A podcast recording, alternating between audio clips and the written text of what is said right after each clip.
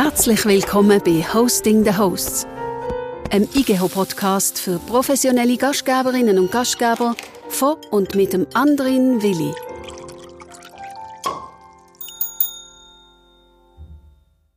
Und bei mir zu Gast in der ersten Episode vom neuen Jahr ist der Thomas Nussbaumer. Herzlich willkommen, schön, dass du da bist. Danke. Schön, dass ihr da sind und hoffentlich auch gut ins neue Jahr gestartet sind. Das ist die 23. Episode von unserem Podcast für Gastgeberinnen und Gastgeber im Jahr 2023. Und ja, das ist ein IGO-Jahr. Bevor wir aber loslegen, möchte ich dich gerne kurz vorstellen. Wir kennen uns schon lange. Du bist seit 2015 ehrenamtlicher Präsident vom Schweizerischen Kochverband, Jurypräsident Präsident beim Berufsbildnerwettbewerb Zukunftsträger, Jurymitglied beim Kochwettbewerb Der Goldige Koch, aber auch in verschiedenen Funktionen als Chefexperte bei den Lehrabschlussprüfungen der Köche und der Küchenangestellten tätig im Kanton Basel-Landschaft zum Beispiel.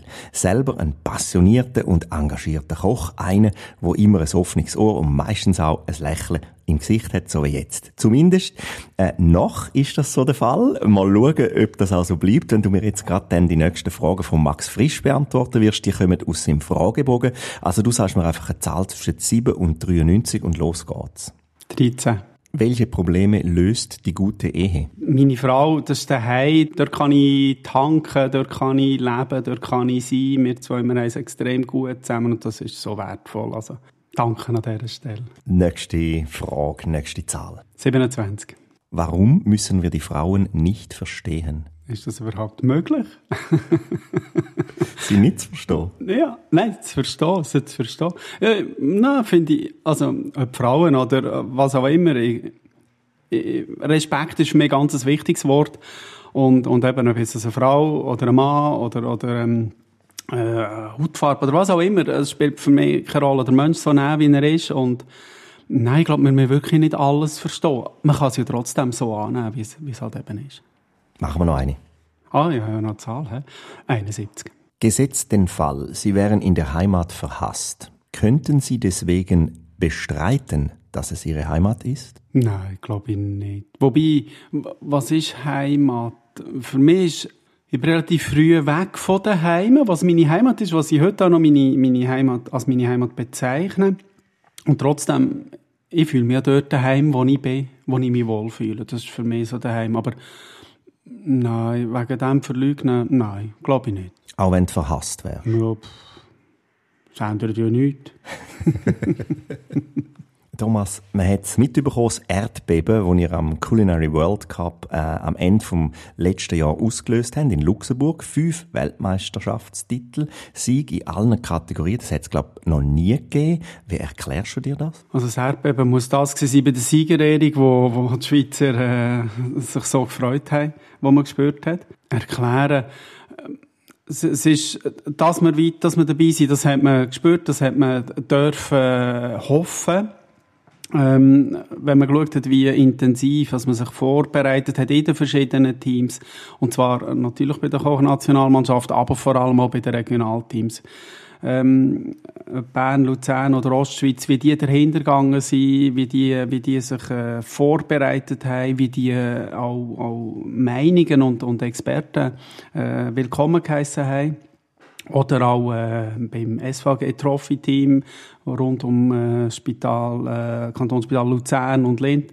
Es war ganz, ganz toll zu sehen, wie sich die, die Teams gefunden haben, entwickelt haben, was die, was die einfach auf Beine gestellt haben im Vorfeld schon. Wie nutzt der Verband jetzt das? Oder die Erkenntnis oder der Sieg? Wir versuchen natürlich, äh, daraus Kapital zu schlagen, ähm, ja, wenn man das so darf sagen, ähm, indem, dass man auch die Botschaft rausbringt, dass man die versucht äh, zu platzieren. Das ist gar nicht so einfach, wie man das äh, denkt hat.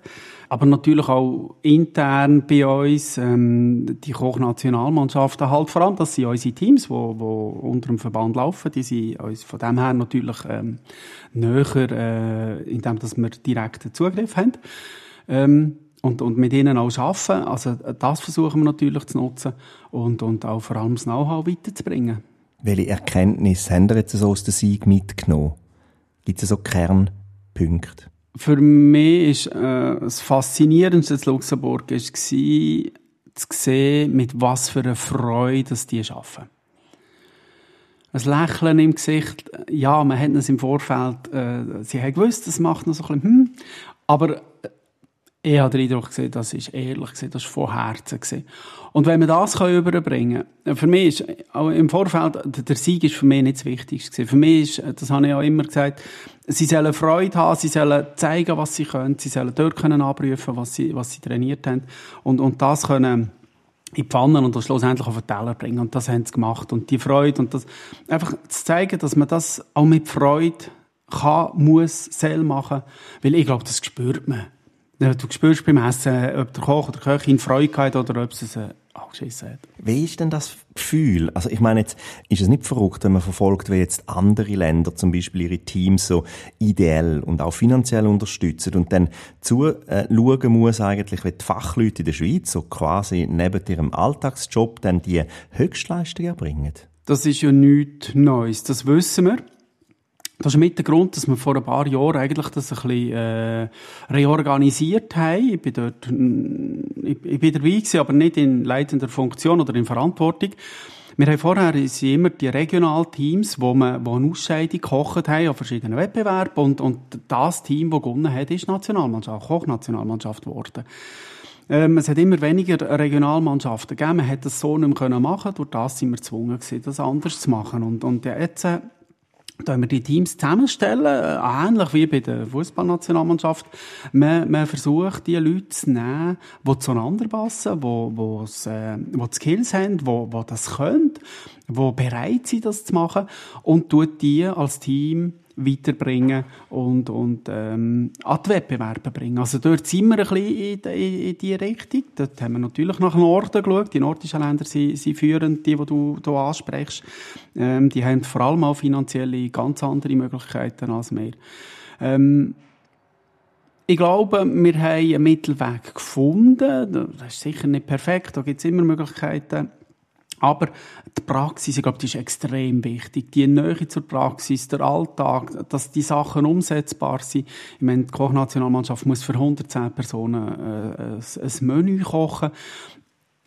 Das, das, das ist im Alltag, das, das, ist, das muss können. Das, das muss, muss trainieren. Und äh, man sieht es bei anderen Wettbewerben, die, die so können kochen wie sie im Alltag kochen, die haben einfach einen riesen Vorteil. Das heißt, du plädierst eigentlich für das duale System, also dass man nicht nur einfach äh, in, seinem, in seiner Profiküche innen das ganze Jahr zahlt wird zum Trainieren, theoretisch. Ich muss eins noch vorausschicken, ich selber bin nie in einer Kochnationalmannschaft gewesen. Also ich, ich rede hier von außen gesehen. Aber, um deine Frage zu beantworten, ja, ich plädiere für das die Idee, wo wir das gemacht haben, ist eigentlich gesehen, dass die, Mitglieder von diesen Kochnationalmannschaften ein Teilpensum haben in der Praxis und ein Teilpensum bei uns, so 80-20 ist die Idee gewesen. Ähm, wie ich sage, die Idee gesehen, die Praxis zeigt, es ist so nicht machbar. Viele sind Kaderfunktionen, sind irgendwo und können fast nicht oder gar nicht ihre, ihre Pensen reduzieren. Also heisst es 100% Pensum. Du weißt, wie, wie man schafft in der, in der Gastronomie oder äh, wo immer. Also es sind dann gleich mal 120 und machen nebendran noch auch nicht nur 20% die Kochnationalmannschaften. Das darf man nicht ganz vergessen und das ist sicher nicht das, was wünschenswert ist, weil ich glaube, irgendwann vergeht auch die Freude da dran. Ähm, und die, die Freude ist dort wirklich im Zentrum. Aber dort den Mittelweg finden und Praxis, also das duale System, da bin ich starker Verfechter davon. Gibt es denn keine Möglichkeit von einer staatlichen Unterstützung oder Förderung oder irgendwelche Töpfe, die da frei würden wären? Also nicht, dass wir es nicht hätten, nein. Aber gibt es das auch einen Aufwind? Also die Chance, dass du jetzt mit diesen Erfolgen eigentlich kannst rausgehen und sagen, hey, come on. Machen wir. Da sind wir, da sind wir wirklich dran und, und ähm, aber ob das schlussendlich in Geld Geld ist das eine, definitiv. Die moralische Unterstützung ist das andere. Und, und da ein kleines Dankeschön an unsere Sponsoren. Ich habe mit oder nach Luxemburg reisen mit unseren Sponsoren und wie viele von diesen Sponsoren mitgekommen sind. Also, das eine ist das Geld, das brauchen wir und, und Material brauchen wir auch, danke vielmals. Aber eben auch die, die moralische Unterstützung dort sein und zu schauen, wie die Teams arbeiten, habe ich mega cool gefunden. Aber wäre auch mal lässig, so ein Bundesrat, der sagt Danke. Wäre auch cool. Das Medienecho in der Fachpresse war ja gewaltig. Gewesen. Die nationalen Massenmedien haben dann aber allerdings wenig bis gar nicht darüber berichtet. Ist mir aufgefallen. Liegt das jetzt an der mäßigen PR-Arbeit bei euch im Kochverband? Das ist auch nicht mein Fach, äh, ist nicht mein Fachbereich. Aber nein, also die haben einen mega Job gemacht. Einerseits, ähm, äh, sind zwei Reporter von der Hotel Gastronomie Zeitung in Luxemburg vor Ort gesehen, extrem rasch Social Medias äh, bedient, aber auch die, äh, die Artikel in der Zeitung. Habe super gefunden. Auch die ähm, Pressemitteilung, die raus ist, und damit sind auch, ähm, all die grossen Medien ähm, bedient worden. Ähm, wir haben ein bisschen, wir haben ein bisschen, ja, nein, was, Fußballnationalmannschaft den Titel nicht geholt haben, haben wir äh, ein bisschen darauf gehofft, dass unsere Titel ein bisschen äh, Aufwind kriegen. War leider nicht so. Gewesen. Ich habe die Hoffnung noch nicht ganz aufgegeben. Ich habe hier gerade gesehen, ich glaube, eine grössere Tageszeitung, wo, wo sie jetzt aufgenommen hat. Und das hat für mich der letzte immer gezeigt. Es, es geht über die regionalen Medien, die es bringen, dass nachher, ähm, nachher äh, auch in den nationalen Medien kommt. Natürlich jetzt der Newsfaktor ist, ist nicht mehr so, so top trotzdem haben wir noch die Hoffnung, dass am einen oder anderen Ort noch, noch kommt und berichtet wird. Also es gibt noch viel Platz für Hintergrundgeschichten. Was hat dich im Zusammenhang mit dem Erfolg der Kochweltmeisterschaft jetzt persönlich am meisten gefreut? Ich habe denen, die so gekämpft haben für, für die Resultate, denen muss ich das extrem gönnen. Und das sind natürlich einerseits die, die gekocht haben, die dort sind, aber auch das ganze Umfeld. Die, Teammanager, ähm, Coaches, Mentaltrainer, äh, natürlich auch Sponsoren vom, vom Backoffice im Verband, alle, die dort waren, Eltern, Freundinnen, Partner, was auch immer. Also, die Freude zu spüren, das war extrem toll. Gewesen. Wie geht es jetzt weiter? Wer rutscht jetzt nach? Wie, wie gehen ihr jetzt vor? Weil nach der Weltmeisterschaft ist ja bekanntlich vor der Weltmeisterschaft. Das ist genau so. Und ja, es gibt Veränderungen. Die werden ja, jetzt umgehend auch äh, kommuniziert. Das ist normal, dass es Veränderungen gibt. Nach jedem grossen äh, Wettbewerb gibt es Veränderungen. Wegen persönlichen Umfeld, wegen äh, beruflichen Umfeld, ähm, Alterslimiten bei den Jugendteams, äh, wo es Austritt gibt, wo, wo man neue Leute rekrutiert. Die melden sich selber, man, man sucht sie, man hat Empfehlungen. Es gibt auch äh, im Betreuerteam gibt es Änderungen. Ja, wir werden es hören und sehen. Helfen jetzt so Erfolge auch, um den Beruf so im Allgemeinen auch so ein bisschen strahlen zu lassen? In meiner Naivität würde ich da ja sagen. Ähm, ich, glaube, ich glaube daran, aber die Realität zeigt, dass das ähm, ja marginal ist. Aber ja, es ist etwas, was man zeigen kann. Ich bin in einem Alliance Club, das da äh, ist das wahrscheinlich ein gutes Beispiel, wie man eben auch den Beruf kann bei, bei Leuten, die nicht in der Gastro-Hotellerie-Szene äh, sind, wir dort einen Anlass machen mit dem Thema Kochnationalmannschaft. Ich habe denen immer so in unserem Chat berichtet aus Luxemburg und, und werde die Videos zeigen, wo man dort in Luxemburg äh, gesehen hat. Und wenn man die Emotionen kann zeigen, wo das eben hat, das, das macht Eindruck bei, bei diesen Leuten außerhalb von dieser Szene. Hat denn der Beruf wirklich ein schlechtes Image oder wie ist das erklärbar, deiner Meinung nach, dass immer weniger junge Menschen jetzt den Beruf erlernen Aus meiner Sicht ist das Image schlechter, als wir verdienen. Es ist nicht wirklich gut. Das ist, glaube ich, definitiv so. Mein Eindruck ist, bei den Jungen ist es gar nicht so. Aber eher bei den Eltern, bei den Lehrern vielleicht. Also dort die, die es beeinflussen.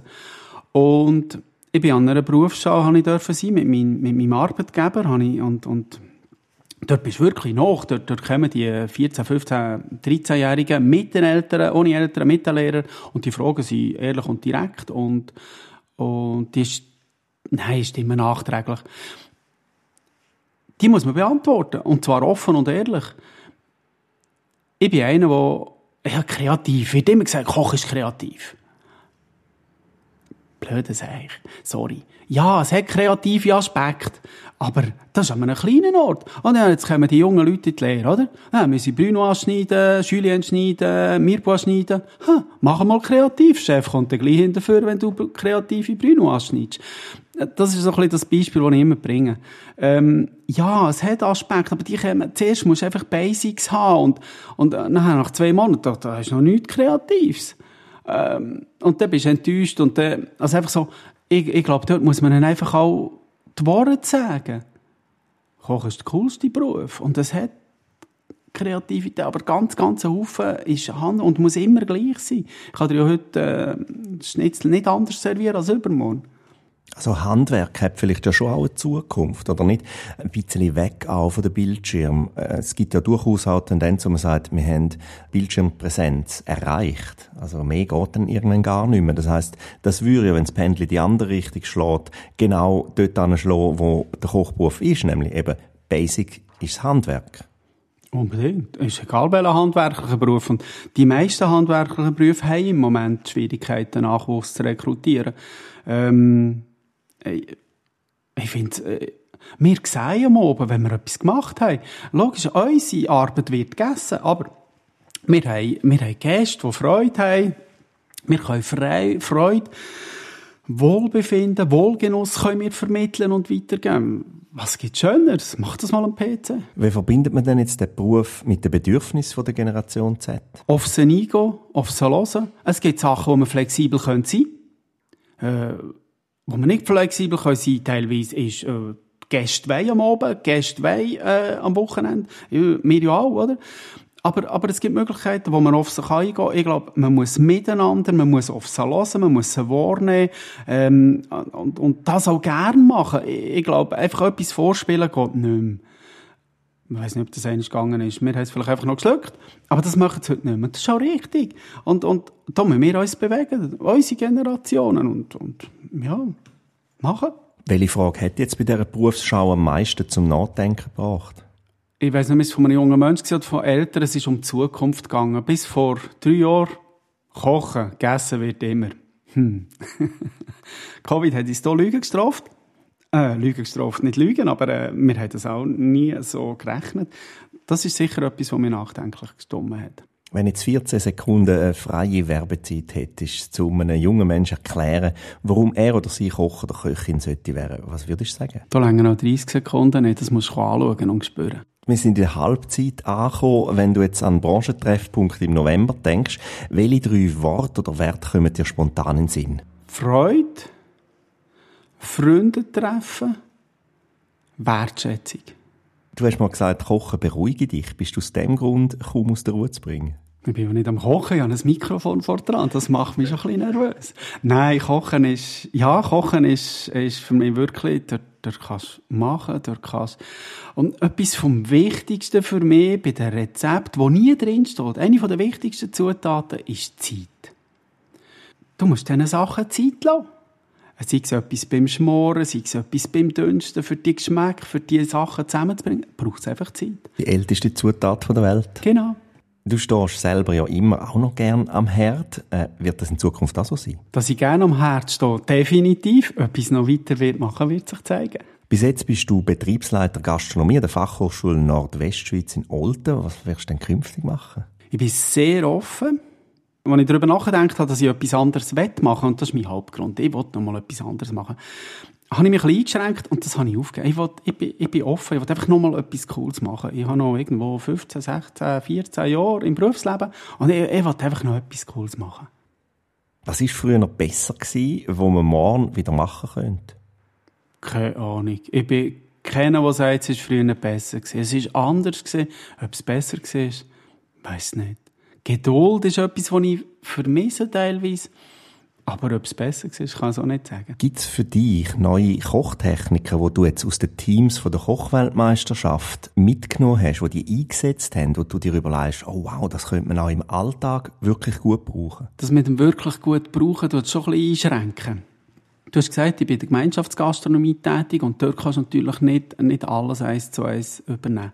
Ja, es hat Sachen gegeben, die ich gesehen habe. Und das ist allgemein, wenn, wenn ich bin zwar nicht Jury dort, aber sonst, wenn du Jury bist und wenn du etwas kriegst und denkst, boah, wie haben sie das gemacht? Dann ist gut.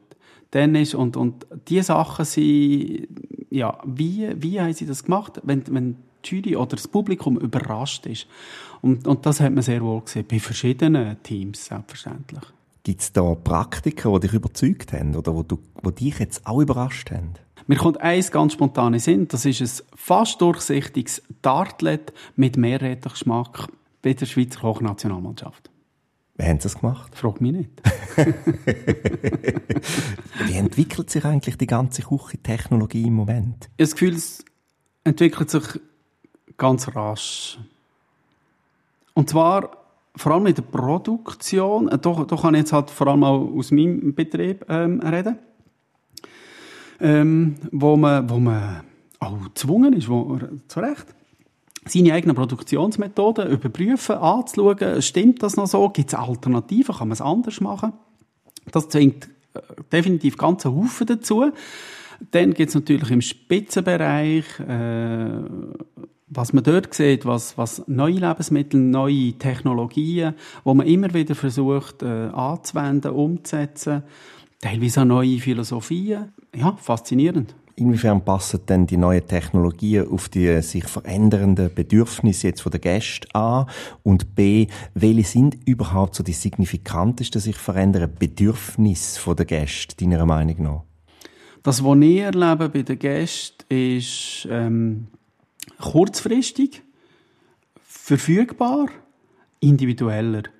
Ähm, ich hatte hier eine Anfrage für ein 110er Nachtessen, was notabene nicht unsere Kernkompetenz ist. Ähm, 14 Tage vorher 110 Leute.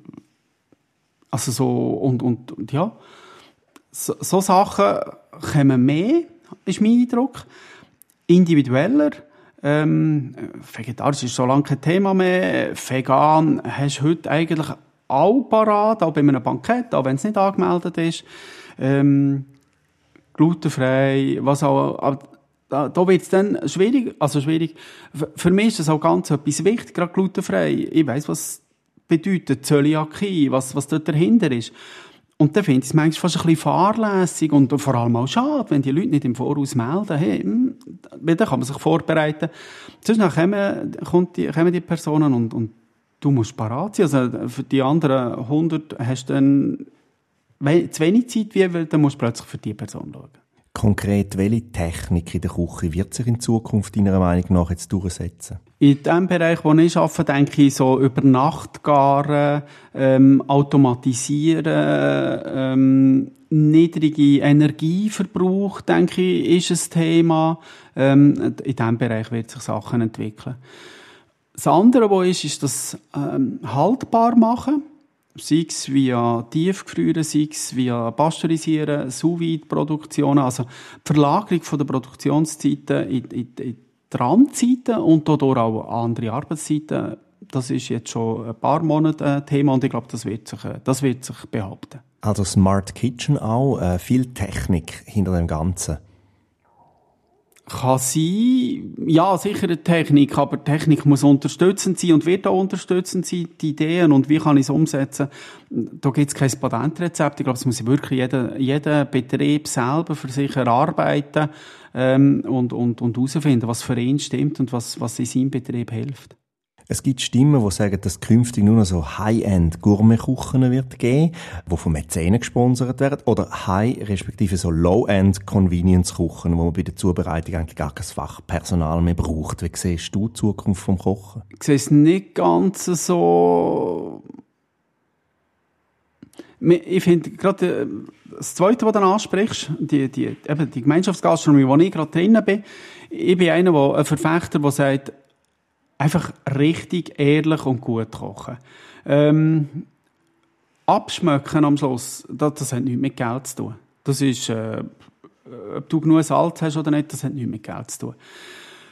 Convenience, ja, das ist definitiv ein Thema. Ich bin einer, der versucht, Convenience selber herzustellen. Also eben, um die Produktionszeiten zu verlagern zum die Spitze brechen, auch in den, in den grösseren, also wir sind nicht so ein riesen Betrieb, mittelgrosser Betrieb, auch dort zum die Spitze brechen, um das ein bisschen abzunehmen.